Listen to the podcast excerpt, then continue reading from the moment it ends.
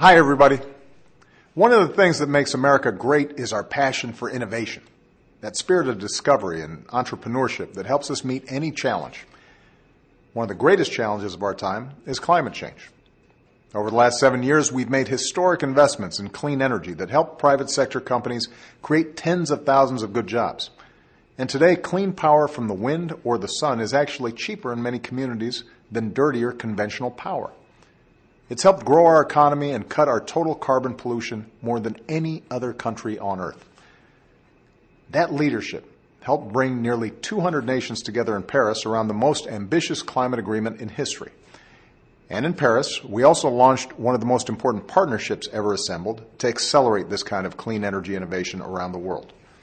Investors and business leaders, including Bill Gates, Meg Whitman, and Mark Zuckerberg, joined us, pledging their own money to help advance new technologies to the market. That's important because we'll only meet this challenge if the private sector helps lead the way. As I said in my State of the Union address, rather than subsidize the past, we should invest in the future.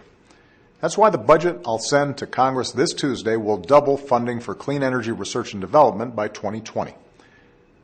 This will include new investments to help the private sector create more jobs faster, lower the cost of clean energy faster, and help clean, renewable power outcompete dirty fuels in every state. And while Republicans in Congress are still considering their position on climate change, many of them realize that clean energy is an incredible source of good paying jobs for their constituents. That's why we were able to boost clean energy research and development in last year's budget agreement. And I hope they support my plan to double that kind of investment. Because it's making a difference across the country. In Idaho, our battery test center is helping electric cars run longer on a single charge. In Ohio, entrepreneurs are pioneering new ways to harness wind power from the Great Lakes.